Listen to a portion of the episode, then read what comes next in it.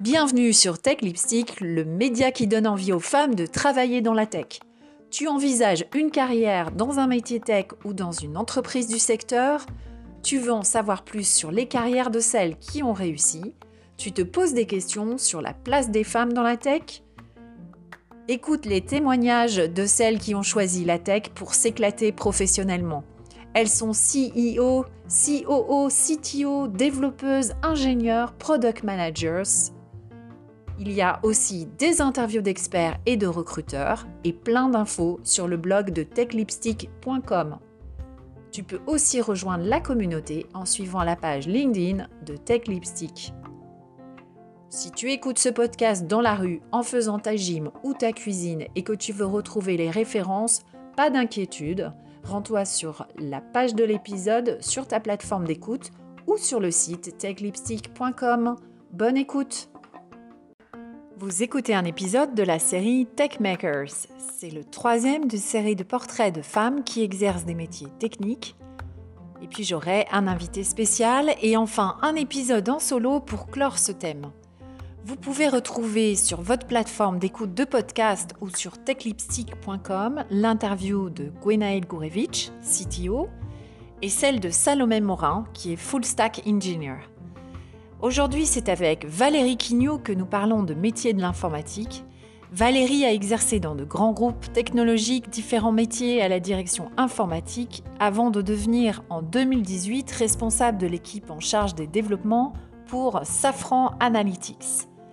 Son témoignage très enrichissant nous montre que toutes les opportunités sont ouvertes quand on s'intéresse à la tech, même avec un profil littéraire.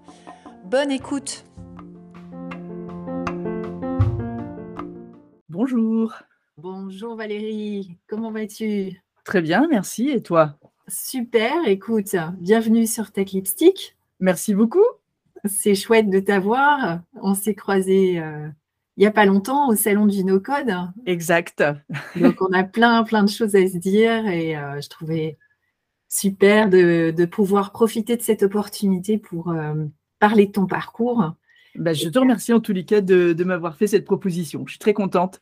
Voilà, bah, écoute, euh, je pense qu'on a une cause commune qui est la cause des, femmes dans la tech. Exact. Donc, euh, donc, on va pouvoir parler de tout ça, mais en tout cas, on est là aussi pour expliquer ton parcours, les, métiers que tu as occupés et puis, et puis donner envie, bien sûr.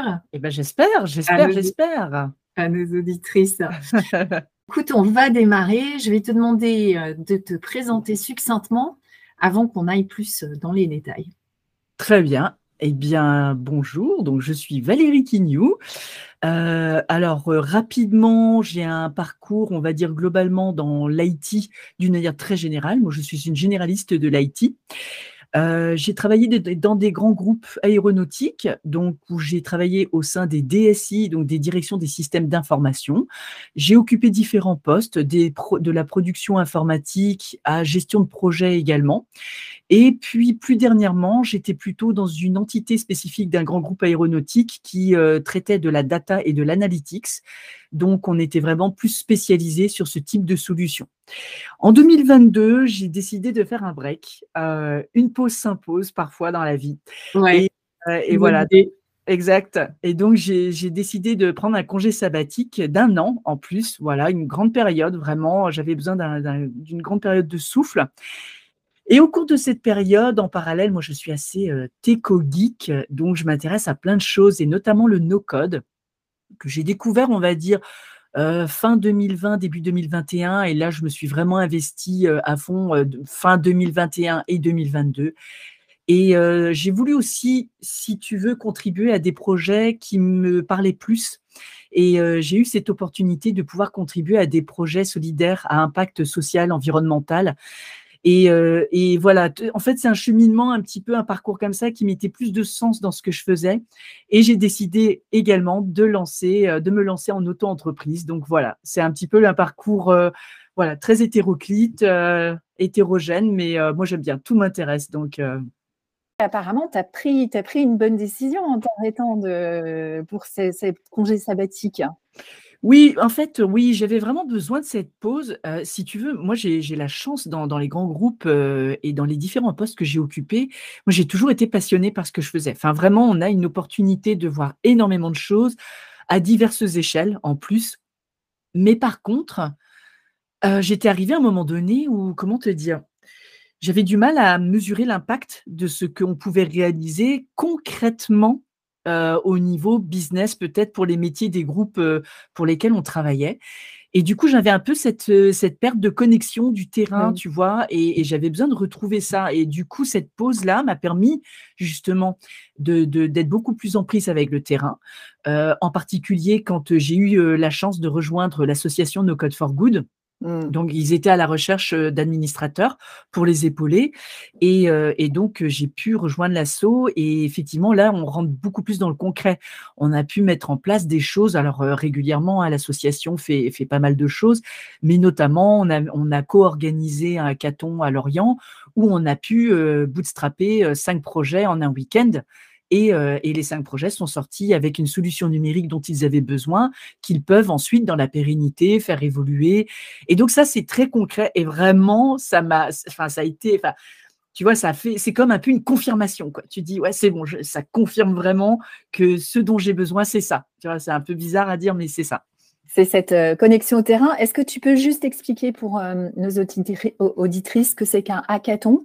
Et ce que veut Oui. dire le terme bootstrapper? Oui, tout à fait. Alors un hackathon, heu, nous, dans notre milieu, c'est en fait, on prend un format très court pour lequel on va essayer d'aider des projets à mettre en place une solution numérique pour une problématique ou un besoin très précis. Donc on va pas faire un produit hyper fini, hyper léché, très design.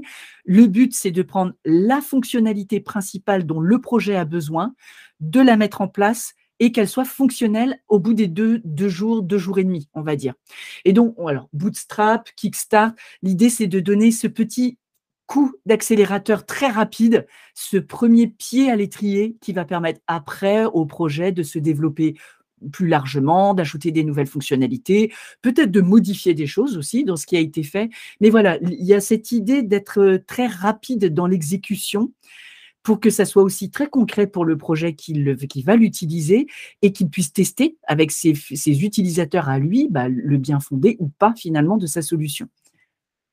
C'est canon. Tu peux donner un exemple de d'un des projets qui a été fait à l'occasion de ce hackathon solidaire? Oui, on a on a, heu, Sana, heu, de Wildlife, heu, qui est une association qui œuvre pour la protection des animaux sauvages et qui, heu, avait besoin d'une solution pour pouvoir cartographier les différents centres de soins. Heu, c'est-à-dire que, imaginons, tu te balades, et tu, heu, malheureusement tombes sur un animal qui est blessé. Heu, tu peux être, heu, dans l'embarras, tu ne sais pas comment t'y prendre, tu sais pas où l'amener, enfin voilà, il y a tout un tas de questions qui peut se poser. Avec cette application-là, tu peux trouver le centre le plus proche d'où tu es et pouvoir l'amener ou éventuellement faire appel à des soigneurs qui viendraient prendre en charge l'animal. Donc ça, c'est un exemple, heu, très concret. On avait aussi, une association, heu, qui est en train de se monter pour, heu, l'inclusion, heu, notamment des personnes, heu, autistes et pour, heu, notamment pouvoir leur donner plus d'autonomie sur leurs décisions. Voilà, parce qu'aujourd'hui, heu, on on pressent, enfin du moins la personne pressentait qu'il y avait un petit problème à ce niveau-là et donc voilà, c'est ce genre de sujet, c'est très diversifié. C'est lié à l'environnemental, au social, économie solidaire, à l'ESS également. Voilà, donc c'est c'est très, très large. Le spectre peut être très large. Super, mais effectivement, heu, des projets qui font, heu, beaucoup de sens. Est-ce que, heu donc on va bien sûr, on va revenir, sûrement sur, ton activité actuelle. Mmh On va revenir carrément en arrière, pour comprendre comment tu es venue à travailler dans l'informatique de grands groupes.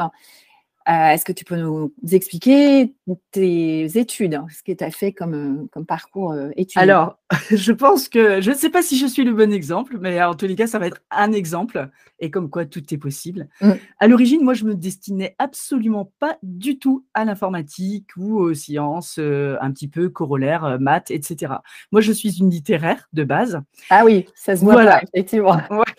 Donc ça n'a aucun rapport. À l'origine, je me destinais à faire de de la recherche, linguistique et heu et sociologique, ethnologique, donc aucun rapport Et alors, en fait, pourquoi, pourquoi je suis arrivée là? Il s'est trouvé qu'à un moment donné, dans les études, eh bien, d'un point de vue économique, j'avais besoin d'argent pour me déplacer régulièrement à l'étranger pour ma thèse, ce que je n'avais pas, je ne pouvais pas. En parallèle de cela, moi, j'avais découvert l'outil informatique dans le cadre de mes études pour échanger avec mes pairs à l'étranger. Et en fait, si tu veux, ça me fascinait de me dire que j'envoyais un mail quelque part à l'étranger, voilà, aux États-Unis ou je ne sais pas où, et puis j'avais une réponse qui arrivait. Et ça me semblait un peu magique, tu vois. C'était un truc un peu bizarre. Et je me suis dit, mais il faut que je comprenne comment ça marche. Et donc, je me suis prise de passion en autodidacte là-dessus, sur l'informatique. Et donc, quand je suis arrivée un peu à, ces échéances bassement économiques, mais euh, voilà, il faut vivre, eh bien, j'ai réussi à trouver un travail dans la vente informatique tout public. Donc, qui m'a été, euh, qui a été mon premier pied dans le domaine, où là, j'ai pu faire un petit peu euh, mes preuves, euh, voilà, comment, au-delà de la vente, je, je reconnais, c'est pas du tout mon domaine de spécialité ni ma préférence, mais voilà, en tous les cas, l'aspect réparer, conseiller les gens, faire des choix éclairés. Et, et, tout ça, de fil en aiguille, m'a amené à un moment donné dans ce parcours à me dire, OK, l'informatique grand public, c'est hyper intéressant, mais j'ai envie de, de voir autre chose intéressons-nous à l'informatique d'entreprise. Là, j'ai fait une formation, une formation continue qui m'a permis de, de, pouvoir justement aborder l'administration, système réseau et messagerie. Là, j'ai pu, à la suite de cela, intégrer donc euh, bah, le premier grand groupe dans lequel j'ai travaillé. Euh, et puis j'ai gravi, on va dire, les échelons petit à petit. Hein. J'ai commencé au bas de l'échelle. Voilà, tu vois, c'était à cette époque-là, pour te situer, j'avais 32 ans. Hein. C'était la grosse remise en question. Je repartais de zéro. J'ai commencé à faire du support helpdesk, téléphone tous les jours, euh, à essayer de dépanner des gens. À l'époque, on n'avait même pas trop de prise de main à distance, donc c'était un petit peu particulier. Et puis, bah, petit à petit, comme ça, j'ai voilà, j'ai évolué au sein du groupe. J'ai été, euh, je pense, opportuniste dans le bon sens, c'est-à-dire que j'avais une spécialité technique qui m'a permis de pouvoir traiter un client particulier que personne d'autre ne savait gérer de par la technologie, qui était à l'époque du Lotus Notes, euh, donc d'aucuns peut-être ne connaîtront Lotus Domino, Lotus Notes. L'équivalent d'Excel. Euh, oui, c'était plutôt sur la messagerie notamment, donc une, ah technologie IBM qui aujourd'hui euh, bon, n'existe plus ou ne se pratique plus. Mais euh, en tous les cas, à ce moment-là, ça a été mon opportunité. J'ai pu monter mon équipe et de fil en aiguille, voilà, faire évoluer vraiment la chose. Et après, je pense que j'ai un côté euh, aventurier. C'est-à-dire que je suis très curieuse, comme je te le disais, je suis très curieuse de tout et j'ai pu tester vraiment plusieurs métiers. En fait, j'ai l'impression que j'ai eu mille vies des fois. J'ai été euh, euh, responsable de services informatiques, j'ai été chef de projet à l'international, donc euh, où on déployait des solutions.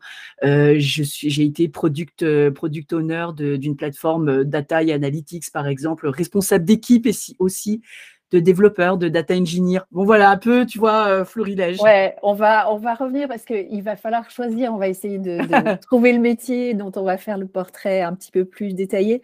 Je veux revenir. Alors, moi aussi, j'ai commencé au téléphone.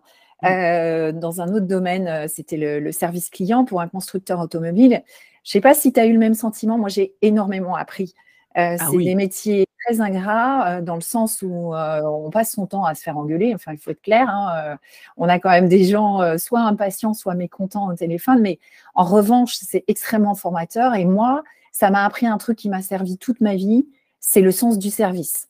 Le sens du service, le, le fait de raisonner avec le client vraiment au cœur de ce que tu fais, de ton voilà, de ton métier. Et ça, je l'ai gardé dans mon ADN. Je ne sais pas si c'est la même chose pour toi. Ah, moi, je te rejoins complètement. Hein. C'est, euh, je pense que, comme tu le dis, c'est très ingrat. Mais alors, qu'est-ce que tu apprends? Enfin, pour le coup, alors là, euh, ça t'apprend et c'est un peu libérateur aussi parce que tu es obligé. Des fois, tu es confronté même très souvent à des problèmes que tu ne sais pas résoudre parce qu'on ne peut pas tout savoir. Et il faut quand même aider la personne. D'un moyen ou d'un autre, il faut la sortir de son problème parce qu'elle, elle est en train de faire quelque chose et elle est bloquée et euh, son business est bloqué. Et euh, effectivement, c'est... Euh, moi, j'ai adoré cette période-là. Alors, ça peut paraître bizarre, hein, je pense que tout le monde n'aura pas ce discours-là, mais moi, j'ai adoré. Et oui, ça t'apprend vraiment le service client. Et puis, ça t'amène aussi des petites anecdotes parfois assez croustillantes, mais ouais, j'ai adoré. Super expérience. Vas-y, Vas-y, balance ta, ah, la petite anecdote. Alors, ça, ça, ça, parlera aux gens plus de mon âge, mais à l'époque, donc une dame m'appelle, elle m'appelle et elle me dit tout de go au téléphone, bonjour, voilà, je vous appelle, j'ai un problème avec mon poulpe. Ah, je dis, ah, là, on s'est trompé de numéro de téléphone, il y a quelque chose qui ne va pas. J'ai votre poulpe, c'est-à-dire, mais si, vous savez, l'appareil, le poulpe, là, etc. J'ai alors moi, je ne voyais absolument pas. Et puis je dis, écoutez, décrivez-moi la bête. voilà. Et, donc, euh, elle commence à me décrire. Et je ne sais pas si les gens se rappellent, à l'époque, il existait des modems Alcatel verts en forme de raie un peu. D'accord. En forme de raie euh, à l'époque. Et en fait, bon, elle, c'était pas raie, c'était poulpe. Je ne sais pas pourquoi. Et donc, de fil en aiguille, évidemment, ça nous a valu des crises de rire, même avec, euh, avec la dame au téléphone, mais parce que c'était trop drôle. Et, donc voilà, c'est ce type d'anecdote excellente. En fait, euh, quand tu t'en rappelles, tu te dis, mais enfin, c'était excellent, quoi. Et à l'époque, il fallait vraiment se débrouiller avec pas grand-chose. Hein. On n'avait pas les mmh, prises de mmh. main à distance. Il euh, fallait vraiment essayer de comprendre le, le, problème, faire activer ces neurones pour euh, et, les neurones et la communication, mmh. savoir parler aux gens pour leur, les amener à vraiment exprimer le, la nature du problème ou le, le point précis, quoi. Ouais, exactement. Non, je trouve que et puis ça développe l'empathie et, et euh, des tas de soft skills dont on a besoin après toute sa carrière. Donc, euh, euh, tu vois, moi j'ai récemment un jeune qui m'a dit ouais, c'est pas le boulot de mes rêves. Je lui ai dit écoute, c'est peut-être pas le boulot de tes rêves, mais tu vas voir, tu vas, tu vas apprendre énormément et en fait, ça te servira toute ta vie. Complètement. Donc, euh, donc voilà, donc euh, tout ça pour dire que ben voilà, si c'est un stage euh, où on vous propose de faire du helpdesk ou un truc comme ça, c'est pas c'est pas inutile et au contraire, c'est des métiers où on apprend énormément. donc dans tous tes métiers, il y en a eu quelques-uns. Mmh. quel, est, quel est celui que, que tu as préféré ou que tu as trouvé le plus intéressant et que tu, recommanderais, enfin, dans le sens, euh, ouais, ça peut être un objectif de carrière parce que vraiment, c'est un métier super chouette Alors, euh, ah, c'est difficile comme question. Parce que je, clair, je suis désolée. Non, non, c'est vrai que c'est hyper dur. En fait, je dirais que j'ai deux pendants sur mmh. lesquels je peux répondre. Il y a l'aspect très humain et l'aspect très tech. Moi, je dirais que le, le dernier poste que j'ai eu dans l'entité analytics de la structure, où donc j'étais responsable de la plateforme data et analytics et j'étais responsable d'équipe aussi. je crois que ça a été le plus complet, j'ai envie de dire, puisque j'avais et le tech et l'humain à gérer. en tant que manager d'équipe, moi j'ai adoré. j'ai adoré et en fait, ce qui, comment dire, ce que je voudrais passer comme message pour le coup, au niveau du management tech, il n'est pas nécessaire d'être expert en fait. Par contre, il me semble qu'il faut à minima faire l'effort pour avoir le vernis nécessaire et suffisant pour comprendre quand les collaborateurs viennent vous voir, euh, pour exposer soit des problématiques ou enfin voilà, pour essayer de les aiguiller. Ça, ça, me paraît complètement indispensable. Et donc, ça, ça peut être un quelqu'un qui est bon généraliste dans la tech, euh, peut très bien être un très bon manager, euh, modulo qui soit un peu humain aussi, hein, parce que ça, ça va évidemment de pair. Euh, ça, ça me semble vraiment très intéressant. Et après, moi, j'ai eu cette chance d'aller plus en profondeur sur essayer un mode un peu exploratoire, en mode un peu veille, d'essayer d'intégrer des nouveaux outils au sein de, la structure, et notamment des outils relatifs à la data analyse, au, data management d'une manière générale. Euh, et, donc, cette phase exploratoire, moi, je trouve ça fascinant. Et, euh, moi, c'est ce que j'adore. J'adore fouiller, j'adore regarder comment ça marche. Donc, moi, je pense que ça, c'est le, dernier poste. Alors, c'est peut-être aussi parce que c'est le dernier et que je m'en souviens le mieux, j'ai envie de dire, parce qu'on a ce biais-là, quelque part aussi, euh, qui mmh. nous amène à ça. Mais ouais, je dirais ce, poste-là. En plus, on avait un contexte de travail, en tous les cas, au début de cette structure. Donc, elle a démarré en, en fin 2015, début 2016. Euh, moi, je l'ai intégré fin 2016 euh, et, c'était très très novateur même en termes de méthodologie, c'est-à-dire que c'était un peu, je dirais, open bar dans le bon sens du terme. C'était, euh, de toute façon, on n'y connaît rien, donc ben faites en fait, faites, proposez-nous des choses.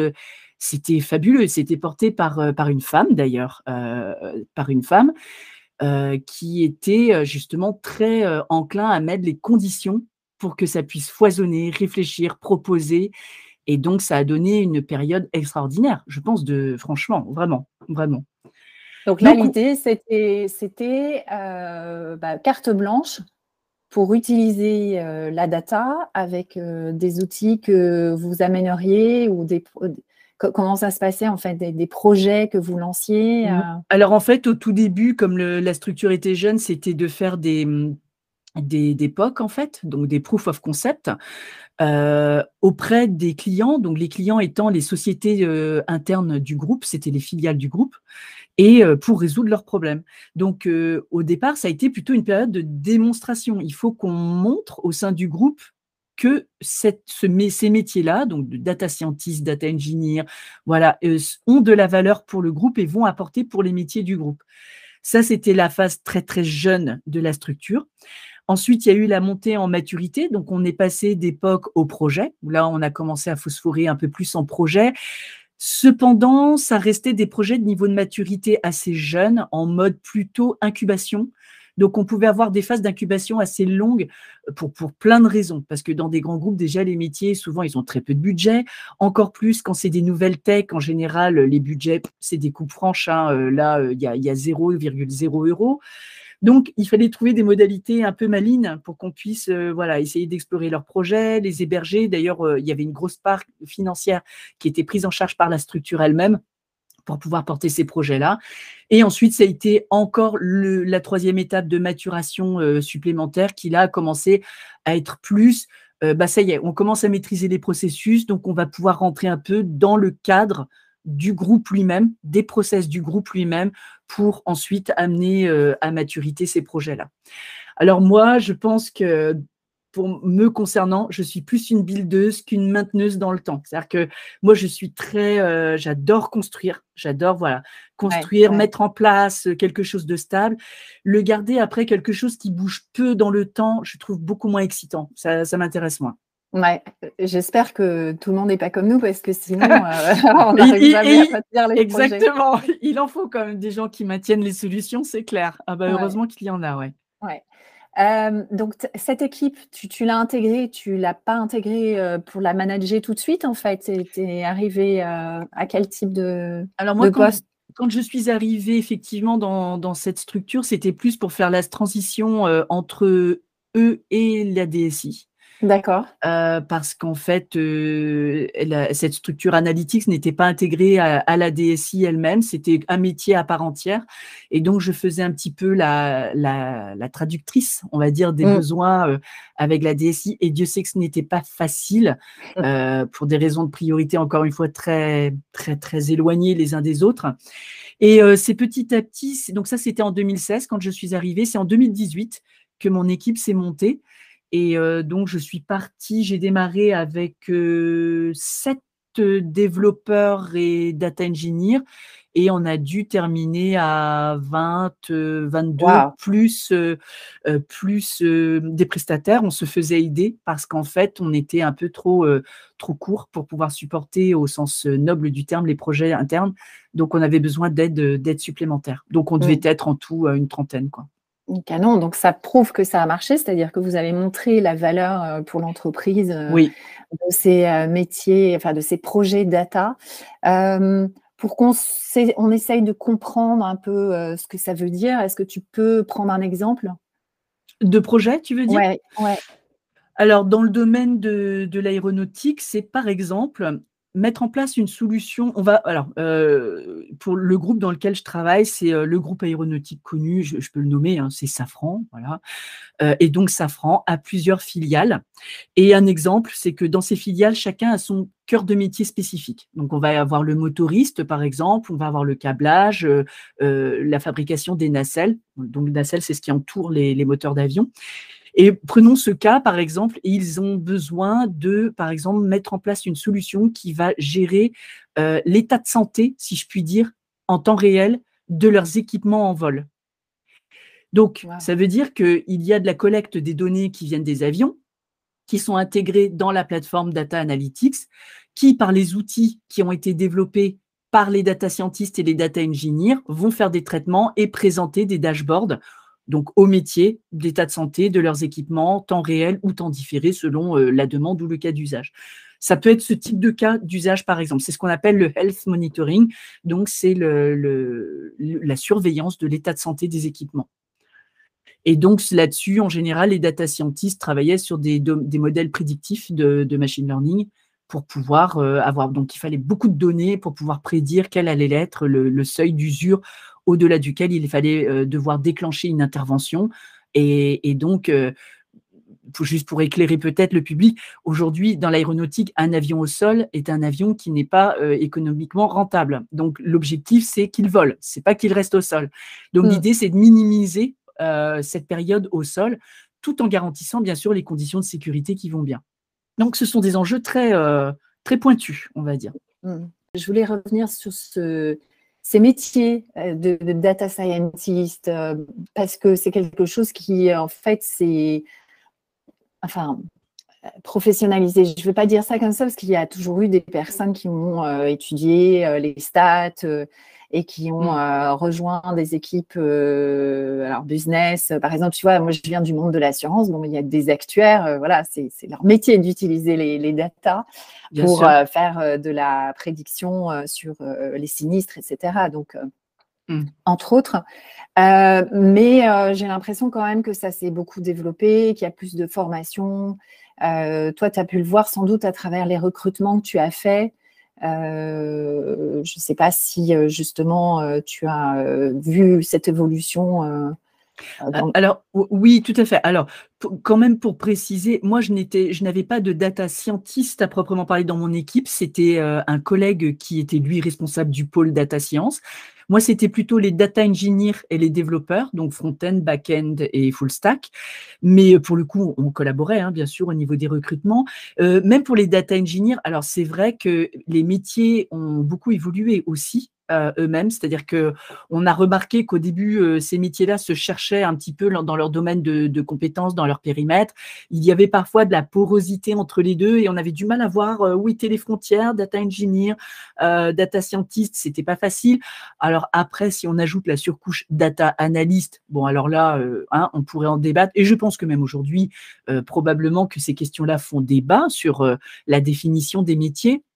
Par contre, il est vrai qu'il euh, y a des spécialisations qui ont émergé.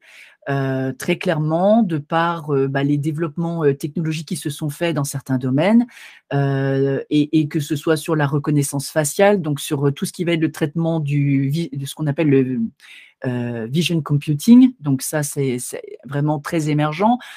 Mais je pense que c'est très relatif quand même au contexte de l'entreprise. Moi, je suis assez convaincue que euh, un data scientist qui va être dans l'aéronautique n'aura pas nécessairement pardon, le même profil qu'un data scientist dans l'assurance ou qu'un data scientist dans la banque ou dans le marketing. Ça va vraiment, je pense, être très différent. Et c'est la raison pour laquelle je suis assez contre en fait les étiquettes. Et, euh, et tu vois, ça me fait écho au fait que aujourd'hui, dans le monde de, du no-code dans lequel je travaille, ben, on, va retrouver un peu ces mêmes choses. C'est-à-dire qu'on est au, balbutiement du no-code où on va essayer de définir des métiers. Mais je me demande si, euh, bah, évidemment, c'est un peu nécessaire. Il faut que quand il y a des recrutements, on sache euh, quel type de profil on recrute. Mais je pense que ça ne va pas être aussi simple. Euh, il y a déjà des débats qui émergent là-dessus et, et c'est pas facile. Mais c'est mmh. passionnant. C'est passionnant. Ouais, c'est ça. C'est quand même un, secteur qui est en pleine, pleine croissance, en pleine évolution. pour revenir à toi, euh, finalement, euh, est-ce que tu n'as pas précisé tout à l'heure, et je voulais te poser la question, la, formation que tu as faite en fait pour te euh, faire cette conversion à la trentaine alors oui, c'est une formation à l'école nantaise informatique que j'ai fait, une formation de six mois qui était donc administrateur système, réseau et messagerie. Donc c'était une formation assez courte euh, et, donc, l'idée, c'était d'aborder vraiment euh, les, fondamentaux de l'informatique et en six mois, euh, pouvoir avoir toutes ces compétences. Je me rappelle qu'à l'époque, je me disais, avec mon époux, jamais de la vie, je dirais, travailler à Paris. bon, ça, c'est le truc. il ne faut jamais dire jamais, mais c'est tellement vrai, effectivement, parce qu'après, l'opportunité s'est présentée. Moi, j'ai eu la chance d'intégrer. alors, à l'époque, c'était pas Safran, c'était Thales. Donc, tu vois, j'étais abonné au grand groupe. j'ai eu la chance de les, de les intégrer. C'était en 2004, je crois. Et j'ai même pas eu le temps de finir ma formation, en fait. Que, ah ouais, parce qu'à ce moment-là, ils avaient des besoins. Mais comme je te dis, après, c'était des besoins aussi sur des métiers type helpdesk, ben, tu acceptes ou pas, en fait. C'est, après, c'est une question hein, assez personnelle. Moi, je, je, crois que hum, dans mon évolution, euh, sur quelques métiers que j'ai appris, une, je pense, de mes qualités, certainement des défauts, mais une qualité, c'est que je n'ai pas peur de me remettre en cause et de repartir du début. Un peu comme là où je me mets en indépendante, je me considère euh, repartir de zéro quasiment bah, ça me fait pas peur, quoi. Enfin, j'accepte le fait que, oui, certainement que, parce que parfois aussi, on peut se dire, ouais, mais c'est pas un jeune de 20 ans hein, qui va m'apprendre. Ben si, en fait, moi, ça me dérange pas qu'un jeune de 20 ans vienne m'apprendre mon boulot quelque part. C'est, enfin, il faut accepter à un moment donné de se dire que quand tu fais des pas ou des écarts assez conséquents, eh bien, ça va avec le lot nécessaire d'apprentissage pour pouvoir euh, bah, évoluer et puis euh, devenir toi-même après euh, bon dans ce que tu fais. C'est normal. Mmh. Et c'est vrai que cette, je retrouve vraiment chez toi des caractéristiques que je retrouve chez toutes les femmes de la tech que j'ai interviewées, c'est-à-dire la curiosité, mmh. le besoin de se former en continu aussi, parce que c'est vrai, ça fait partie du jeu, c'est-à-dire que la tech évolue évoluant tout le temps.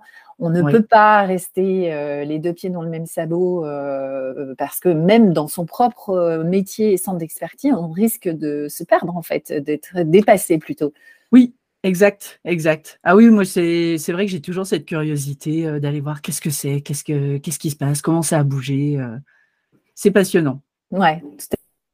Est-ce qu'on peut revenir donc du coup à ce que ce monde du no-code euh, que bah, je commence à bien euh, découvrir au fil des interviews euh, avec différentes personnalités. Mmh Qu'est-ce qui t'a. Donc, toi, tu as été en charge d'équipe de, développement, il me semble, y compris voilà, dans ton dernier poste chez Safran.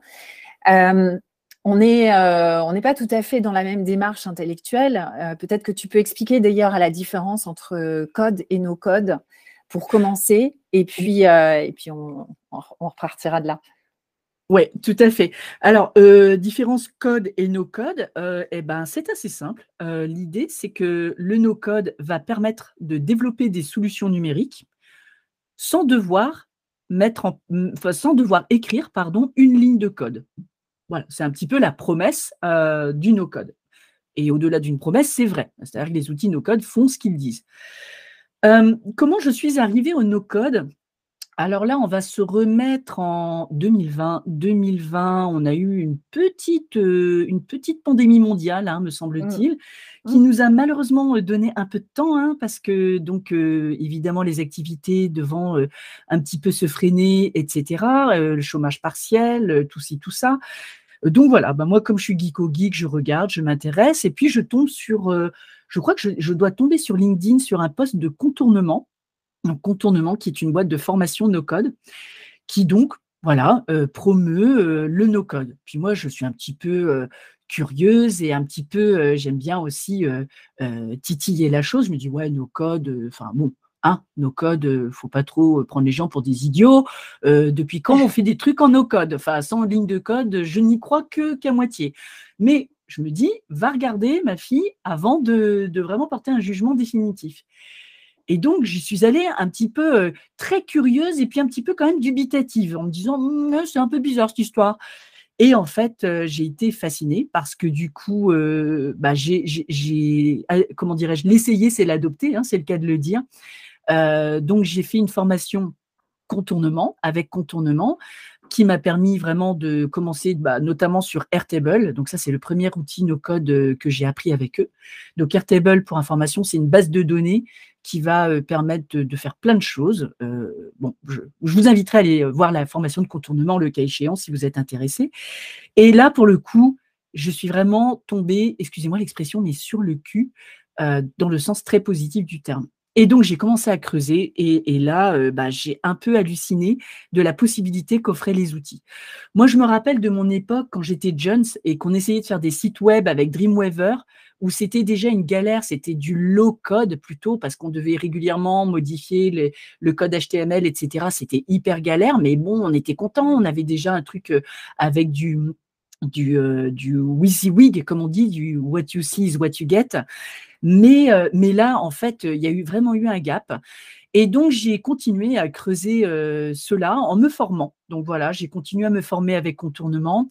Et puis, 2021, euh, après, j'ai eu un contexte personnel où j'ai un petit peu calmé le jeu, voilà, parce que j'avais besoin de consacrer mon énergie plutôt sur d'autres choses.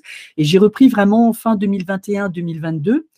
Euh, et donc, je me suis formée à nouveau toujours avec euh, Contournement. Je me suis formée avec Otto aussi, Otto qui est le spécialiste en France de, Bubble, de la formation sur Bubble, qui est un outil no-code extraordinaire. Et, euh, et tout ça pour dire que, par exemple, quand je me suis formée à Bubble, une question que je me suis posée, ce n'était pas qu'est-ce qu'on peut faire avec du no-code, c'était plutôt mais qu'est-ce qu'on ne pourrait pas faire avec du no-code? Parce que, en fait, on a tendance à vouloir systématiquement chercher les limites euh, de l'outil. évidemment qu'il y en a, hein, on ne va pas se mentir.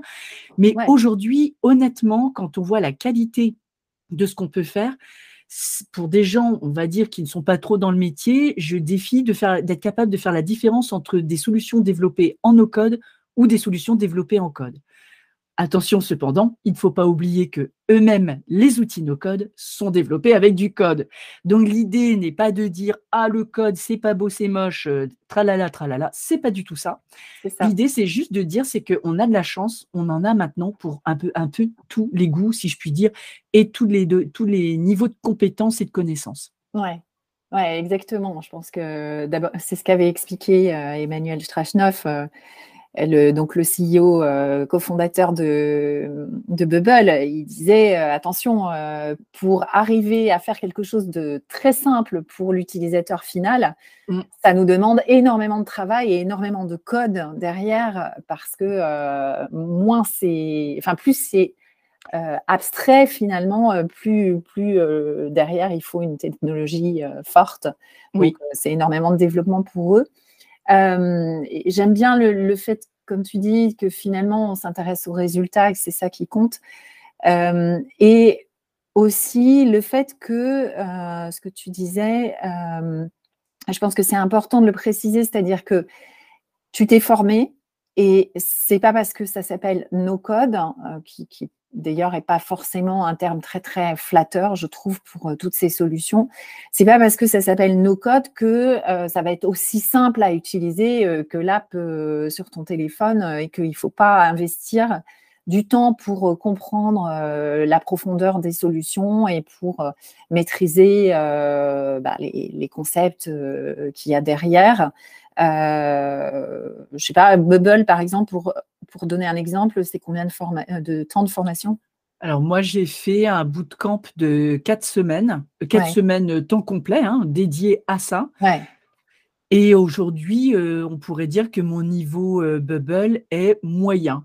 D'accord. je, je, suis pas je ne suis pas experte, déjà, je vais être très clair, je ne suis pas experte Bubble. Mon niveau est moyen.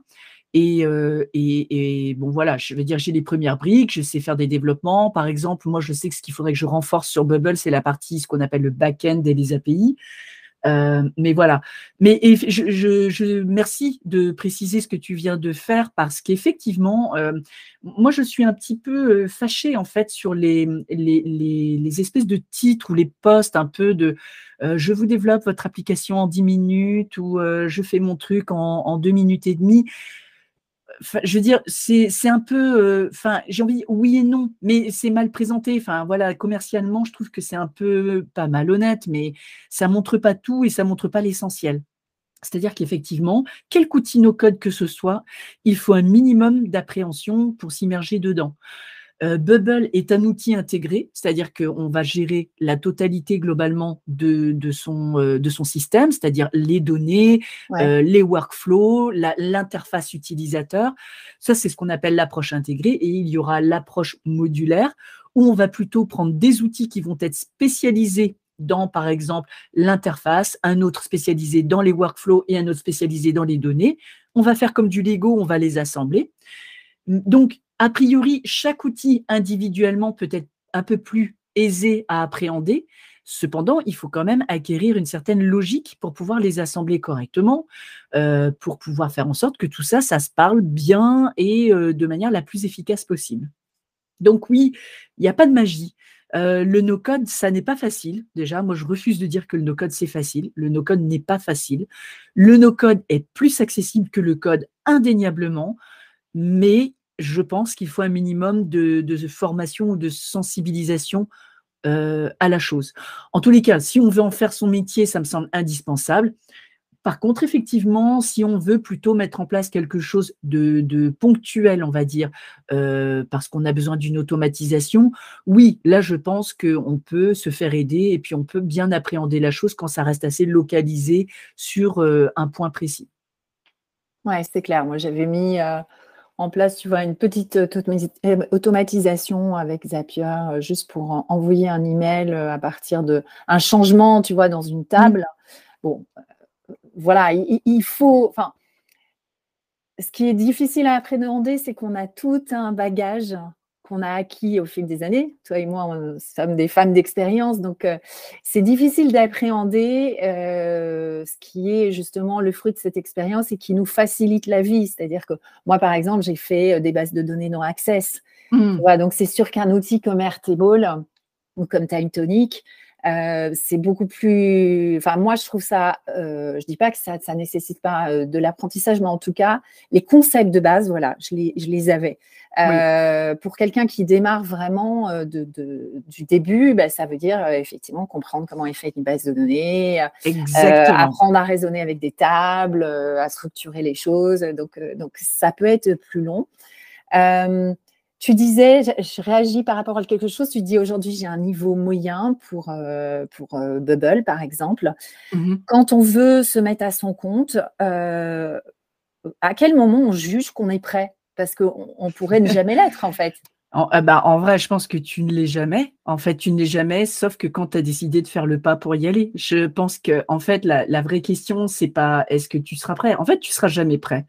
tant que tu n'as pas éprouvé un cas réel, un cas métier, tu pourras pas vraiment dire, tu, pourras théoriser en fait sur les technologies, mais tu pourras pas dire que ok, je, sais faire des choses.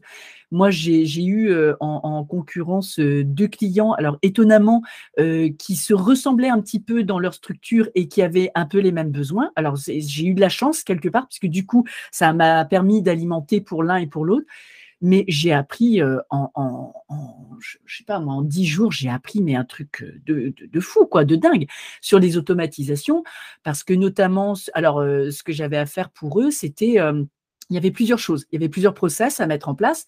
Euh, des process euh, à destination d'utilisateurs qui devaient s'inscrire, par exemple, à des formations. Donc, il fallait collecter les données. Mais après les avoir collectées, bah, comme tu l'évoquais, sur des changements de statut, envoyer des mails de telle nature, si c'est tel statut ou si c'est autre chose, etc.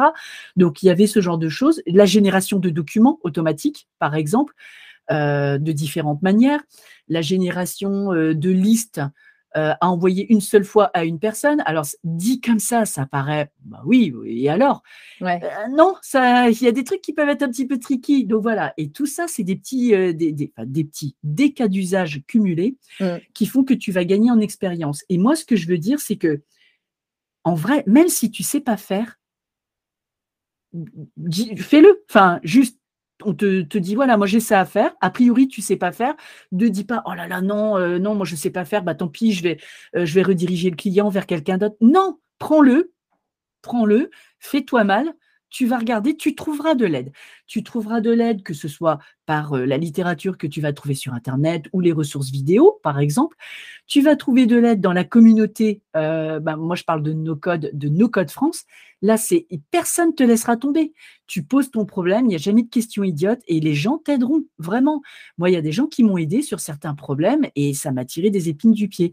Et je pense que le vrai point, il est là. C'est-à-dire que tu n'es jamais prêt mais par contre, euh, c'est pas ça qui va t'empêcher d'avancer. Ce qui va t'empêcher d'avancer, c'est la peur de faire le premier pas. C'est mmh. ça qui va t'empêcher d'avancer. Mmh.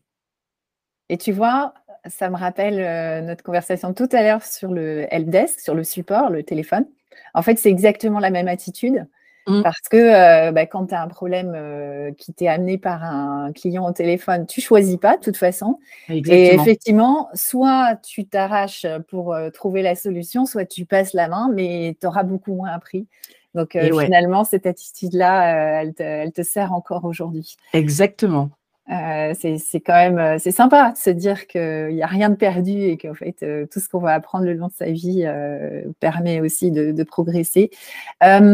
Quand, euh, quand on t'a proposé le poste, je reviens à ton, ton, poste euh, chez euh, Safran, mmh on t'a proposé ce poste-là, justement, qu'est-ce qui t'a qu'est-ce qui t'a fait dire oui? Et puis, est-ce que tu as eu des, des, moments de doute ou... Mmh.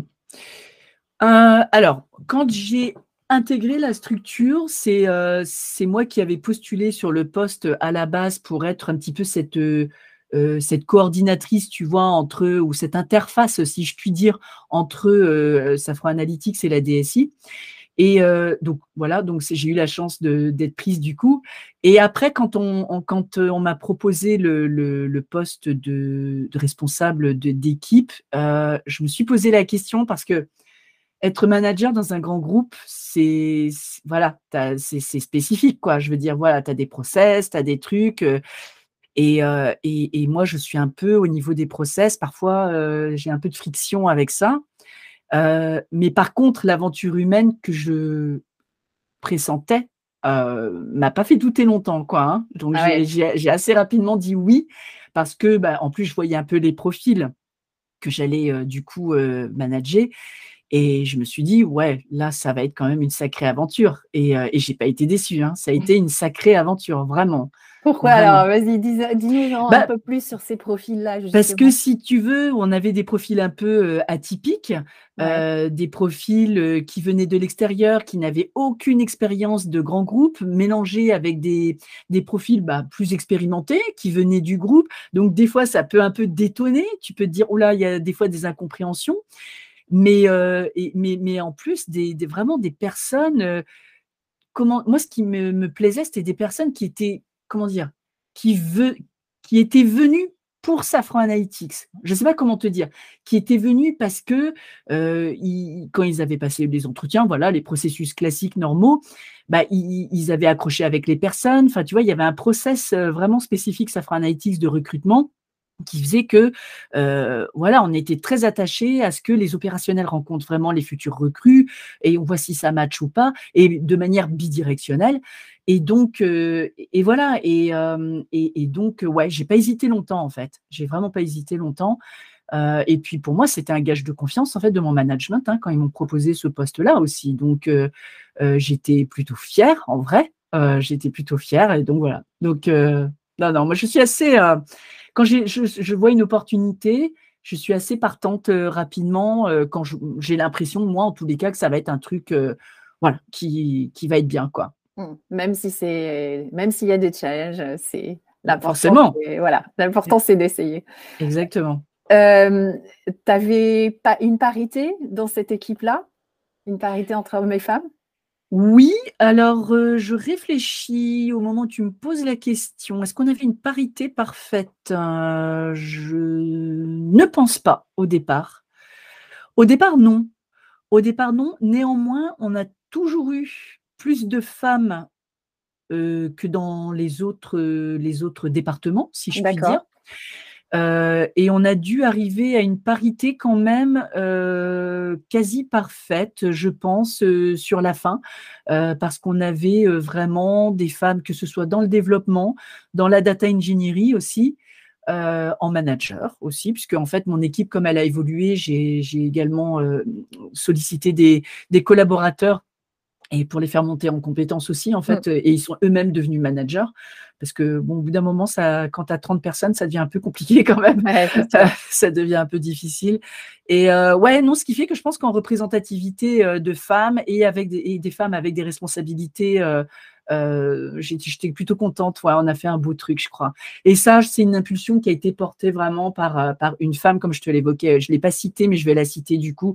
Et j'espère qu'elle ne m'en voudra pas, qui s'appelle Ghislaine Doucan, donc qui a été vraiment la, créatrice, la fondatrice de Safran Analytics. Et je pense que euh, elle a vraiment permis de mettre en place une aventure assez exceptionnelle dans ce groupe Safran.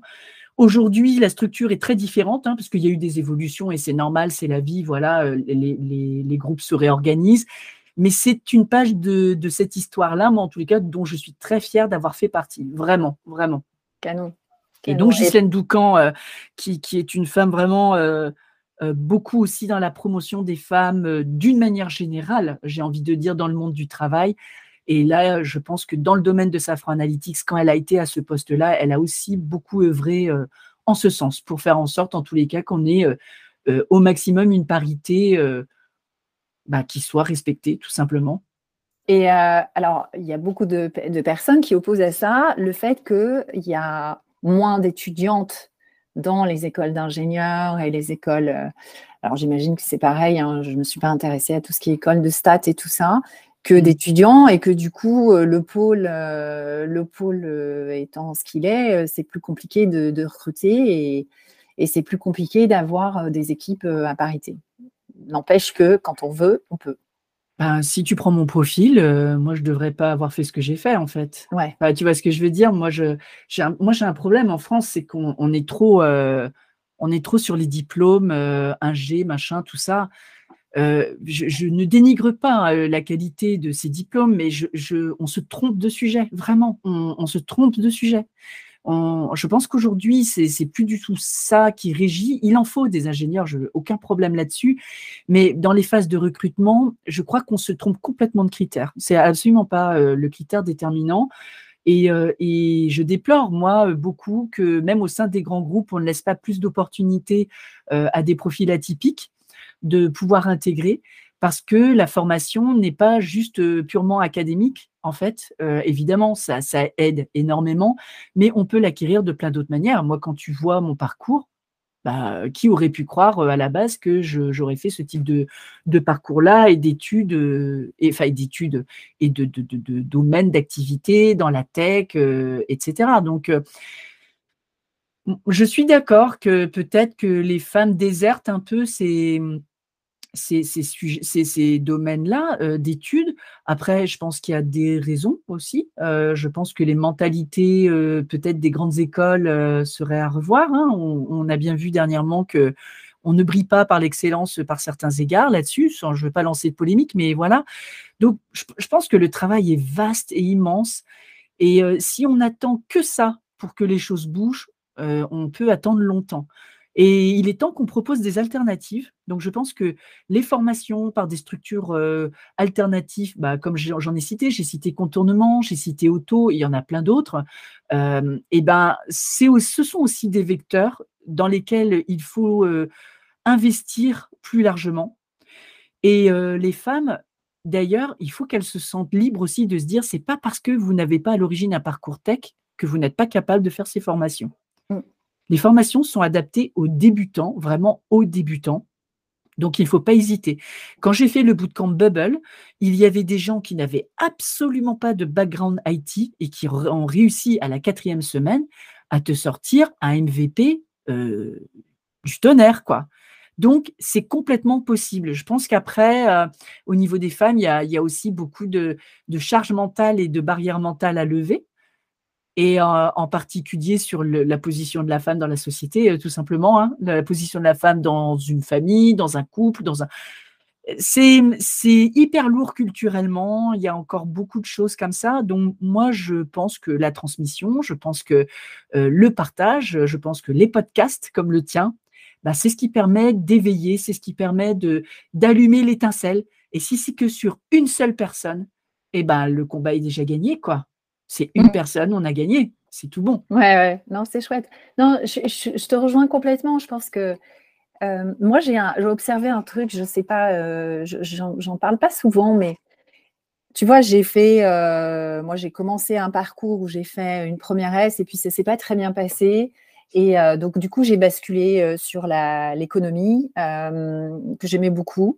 J'ai fait des études d'économie. Alors, c'était à Nanterre, donc c'était très mat, en fait. Il y avait beaucoup de stats, beaucoup de choses comme ça. Mais il y a des choses, franchement, je les ai survolées avec une espèce d'immaturité. Mmh et je suis revenue à ces sujets-là à l'occasion d'une formation plus tard, beaucoup plus tard, une formation en Lean Six Sigma. Et, et là, ça m'a franchement vachement amusée. et, et, je me, et je me suis dit, c'est dingue parce que les stats, vraiment, j'avais plutôt des facilités en maths, mais tu vois, ça ne m'intéressait pas. Mmh et, et, là, ça va vraiment amuser. Et je me suis dit, il y a un truc quand même, tu vois, pourquoi mon cerveau là est beaucoup plus prêt à enfin mon attitude d'apprentissage, ma curiosité différente, c'est pas imposé, c'est moi qui l'ai choisi, tu vois, tout ça, ça fait que bah, finalement, ça s'est passé beaucoup mieux. Donc, tu mmh. vois, je trouve ça, j'ai trouvé ça intéressant comme, comme expérience. Et oui, effectivement, et moi je pense que dans le système d'éducation français, on a, je pense que ce, genre de choses que tu évoques, c'est aussi lié au fait que tu as fait ton expérience et ton cerveau a pu comprendre les domaines d'application possibles de ces choses-là. Alors que quand tu es dans, des écoles, même si tu fais des stages ou des trucs comme ça, enfin honnêtement, voilà, c'est pas trop, euh, tu vois, c'est dans des cocons en général et tout ça. Et, en fait, c'est vraiment sur le terrain que tu arrives à expérimenter, à comprendre pourquoi il faut maîtriser tel ou tel sujet. Alors que parfois à l'école, tu es là, en fait, je m'en fiche, quoi, ça m'intéresse pas.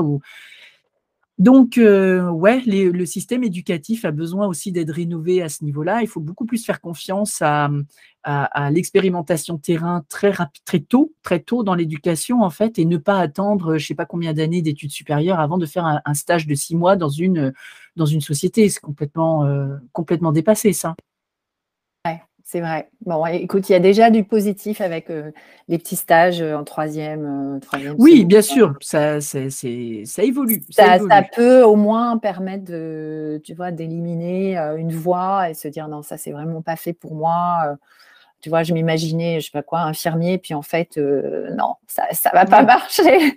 non, mais bon, au moins, voilà, ça, ça, permet d'explorer des voies.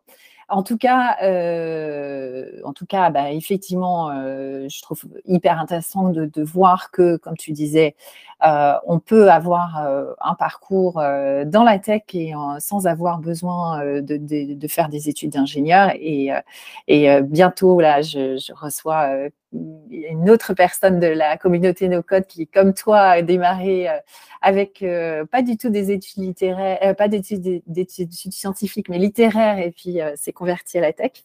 ça donne beaucoup de possibilités, je trouve, parce que en plus, on, on a besoin aussi dans notre carrière, tu vois, de, mm. de challenge. On a besoin de choses comme ça. justement, euh, à ce poste-là en particulier, est-ce que tu veux mentionner euh, un challenge ou deux qui, voilà, t'ont donné un peu plus de fil à retordre? Hum, Je pense que ce sont des situations peut-être un peu compliquées humainement euh, que j'ai eu à gérer, des problématiques dans des équipes ou voire même avec, avec des prestataires. ouais, ça c'est dur. En fait, c'est dur parce que euh, émotionnellement, en fait, moi, j'absorbe vachement les choses et le problème, c'est que j'ai du mal à décharger après. Donc, du coup, ça me reste pas mal, euh, tu vois, euh, à ruminer. Et je pense que c'est pas tant les, enfin, tu vois, les enjeux techniques, évidemment qu'il y en a, mais comme j'ai coutume de dire, à chaque problème, sa solution. On trouvera toujours une solution technique pour un problème on trouvera plus difficilement une solution humaine à un problème humain. Euh, et ça, c'est une vraie vérité.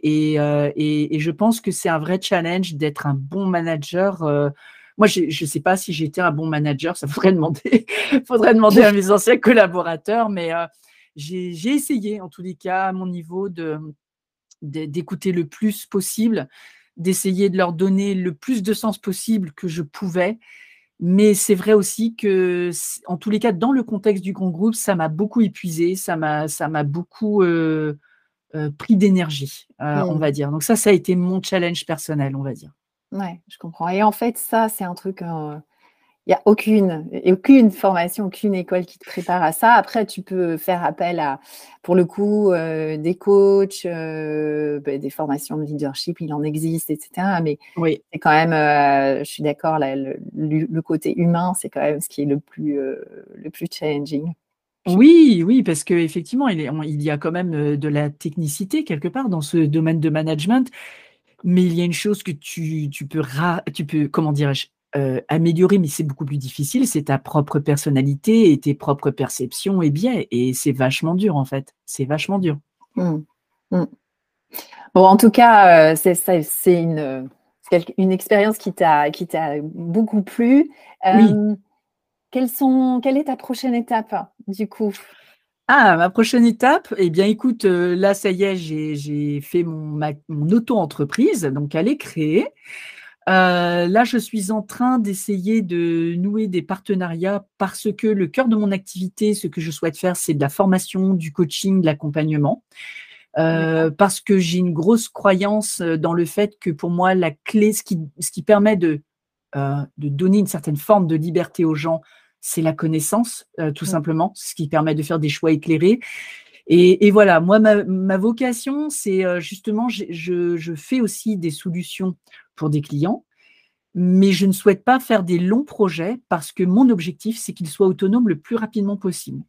Donc, c'est ce que j'ai à cœur de faire et, je veux vraiment euh, être plus dans un mode d'accompagnement que de faire pour les gens et leur livrer quelque chose. Même si j'en conviens, c'est certainement nécessaire, il en faut pour tous les goûts, mais moi, je préfère m'orienter dans cette voie.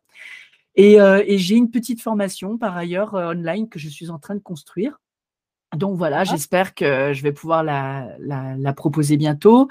Et puis j'aimerais bien faire un bootcamp donc, je réfléchis aussi à un bootcamp euh, et à un modèle de bootcamp. Il en existe euh, un certain nombre.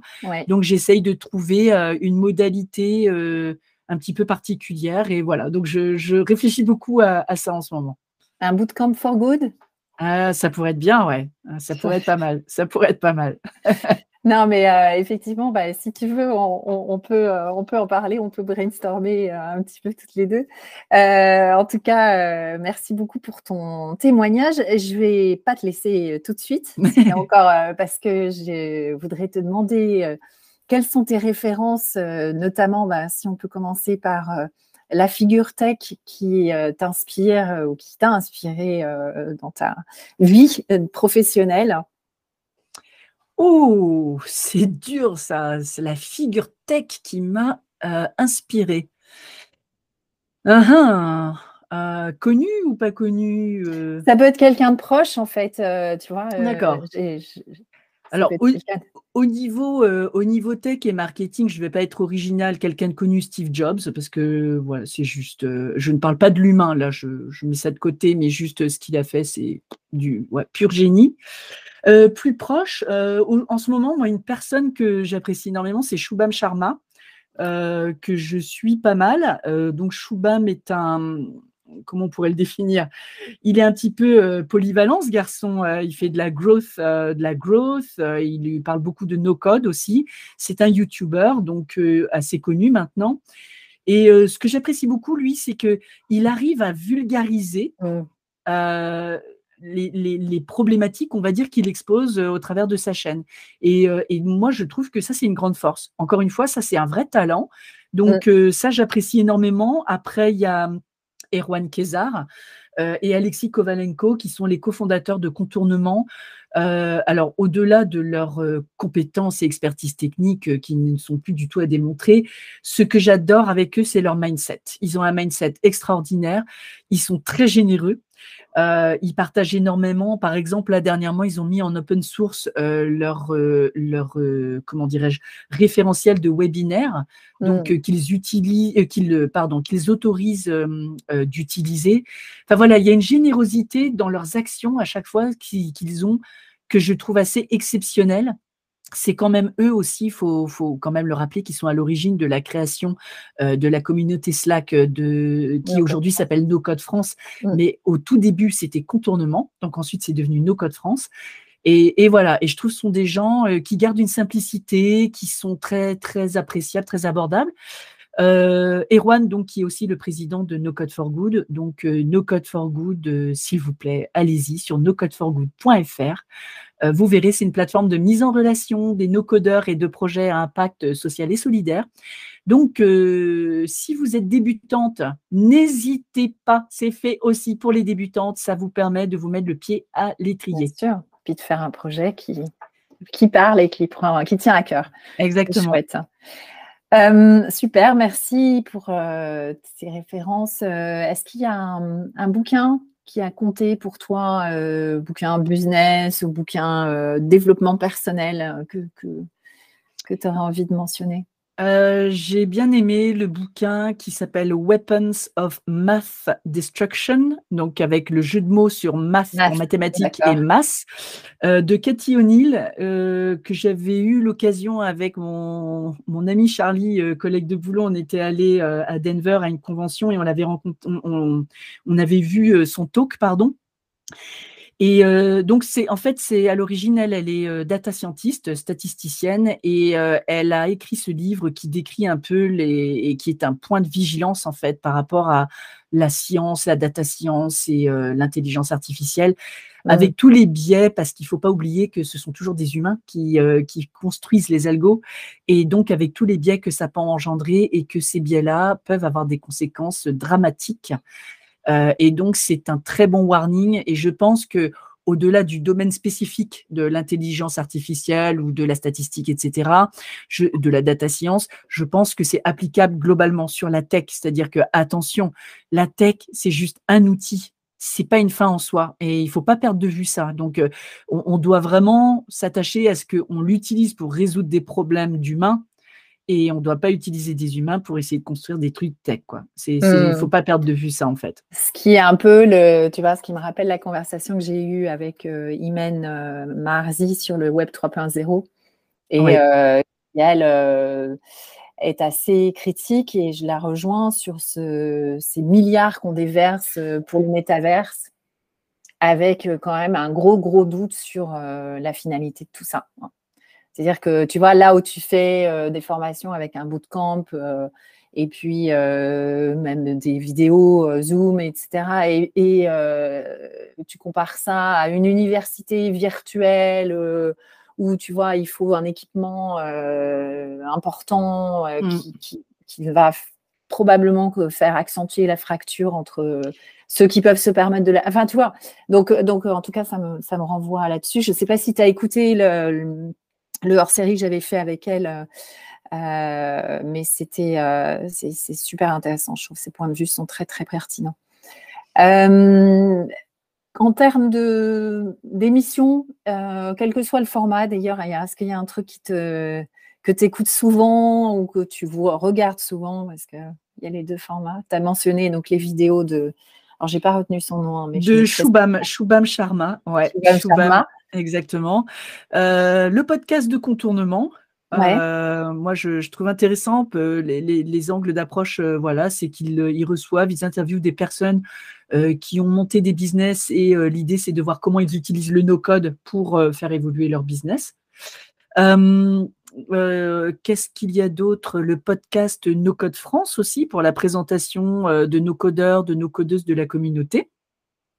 Euh, ton podcast, qui est aussi une, référence et, je pense qu'il vit heureusement que ça existe euh, parce que c'est ce qui permet aussi de, faire évoluer euh, les femmes dans la tech. Donc voilà, c'est un peu le, j'essaye d'être un peu plus focus parce que j'ai tendance à être un petit peu tous azimuts à voilà voilà. Donc j'essaye de, me recentrer un peu le no code c'est bien on va rester là-dessus pour l'instant et puis on verra après quand j'aurai installé un peu plus les choses pour évoluer c'est ça. Le code, les femmes dans la tech. Il y a, quelques podcasts aussi très sympas. Euh, alors plutôt en anglais, mais euh, que je, je, pourrais te donner les références si ça t'intéresse. Oui, avec grand plaisir. Après, il y a les TED. Alors c'est très euh, très connu, mmh. très. Mais je, trouve par la diversité des sujets et la qualité à chaque fois, moi je suis du, toujours en étonnement. Des fois, j'écoute des TED sur des sujets qui, a priori, bon, je me dis, bon, voilà, ça ne me passionne pas. Et je sors toujours de là en me disant, mais j'ai encore appris un truc, quoi.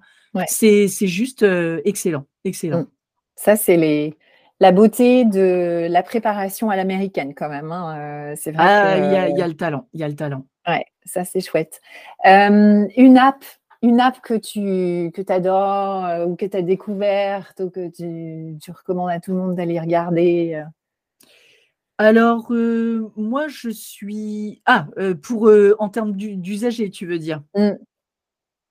Euh, moi, j'ai un plugin que j'utilise qui s'appelle Merci App, un plugin Chrome.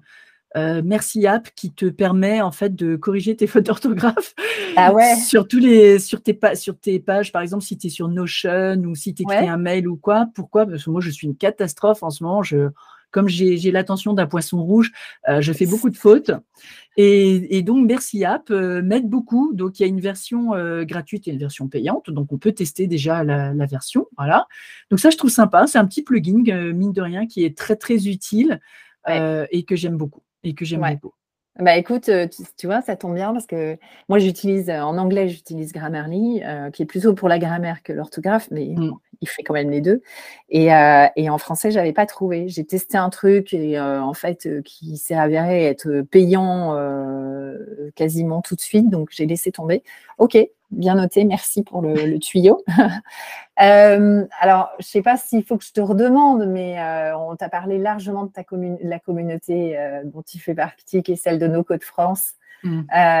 Est-ce qu'il y a une cause que tu veux, que tu défends et que tu veux mentionner, en profiter justement? Je crois que tu nous as parlé de, pareil, de No Code for Good.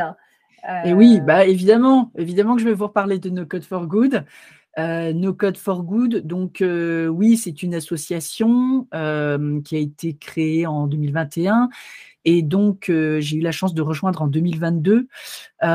donc on, a deux types, si je puis dire, enfin deux manières de fonctionner. Il y a d'abord la plateforme nocodeforgood.fr dans laquelle donc les gens qui ont des projets à impact solidaire, social, environnemental peuvent déposer leurs projets. Et euh, donc, du coup, l'équipe bah, analyse un petit peu, regarde et puis euh, fait la publication de ce projet sur la plateforme. Et euh, le porteur de projet peut aussi contacter des no-codeurs, des no-codeuses sur la plateforme, puisque les gens peuvent déposer aussi leur profil, si je puis m'exprimer ainsi, en expliquant un petit peu quels sont les types d'outils que je maîtrise, quelles modalités de travail je, je peux faire, etc. Donc vraiment, n'hésitez pas à y aller, nocodeforgood.fr. Et puis sinon, euh, l'association, elle aussi, elle intervient de diverses manières. On organise des webinaires euh, régulièrement pour présenter le no-code, sensibiliser au no-code. Euh, l'organisation de hackathons, là par exemple, on est en train d'essayer de discuter pour un hackathon en 2023. voilà, donc on, prépare pas mal de choses comme ça pour faire évoluer et surtout sensibiliser au no-code, tout en gardant à l'esprit que l'idée, voilà, c'est de pouvoir vraiment aider des projets à impact social, environnementale, sociétale, inclusion. C'est vraiment euh, ce qu'on essaye de faire. D'accord. Donc peut-être un hackathon euh, dans une école. Euh, on est, dans une, ouais, on est... école, dans une ZEP ou un truc comme ça, peut-être. Ben, pourquoi pas, pourquoi pas. Donc en tous les cas, on essaie, on est preneur de, de suggestions, d'idées. Et puis, et puis voilà, si vous voulez contribuer d'une certaine manière ou si vous avez des projets euh, à impact que vous souhaitez, sur lesquels vous avez besoin d'aide, bah, n'hésitez pas, allez sur la plateforme.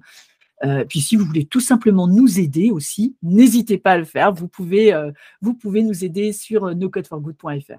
Ouais, et ça c'est un, un point je trouve hyper important et je pense que je trouve ça très chouette de voir que la génération qui voilà de, de, professionnelle qui arrive est très euh, ouverte à euh, aider, à s'engager. Je ne dis pas que ça n'a pas toujours existé, mais en tout cas, c'est plus visible avec les, réseaux sociaux. Mmh. Euh, et, c'est très chouette parce que bah, du coup, ça crée des tas d'opportunités pour tout le monde finalement de même, même avant, même parler d'études, d'apprendre des choses au travers de, d'engagement associatif Exactement. Euh, de, venir parfois euh, finalement euh, découvrir sa vocation en ayant simplement justement fait quelque chose à côté sans l'avoir forcément calculé. voilà, donc donc c'est très chouette. En tout cas, Valérie, merci mille fois pour cet échange. je pense mission accomplie. tu nous as bien, bien, bien expliqué euh, tous les voilà le bonheur que tu as eu à travailler euh, dans des métiers euh, tech et aujourd'hui à faire partie de cette communauté no code. Donc je te souhaite plein de bonnes choses. Bien sûr, nous deux, on va continuer à se croiser. Avec grand plaisir. Je suis également dans cette communauté. Et puis, bah, je te dis à très vite. Eh ben, merci beaucoup pour ton très accueil. Belle semaine. Je t'en prie. Merci beaucoup. À très bientôt. À bientôt, Valérie. Au revoir. Au revoir. Cet épisode vous a plu? Inscrivez-vous sur la page LinkedIn ou Facebook de Tech Lipstick et retrouvez nos prochains témoignages. Et n'hésitez pas à partager. Bonne journée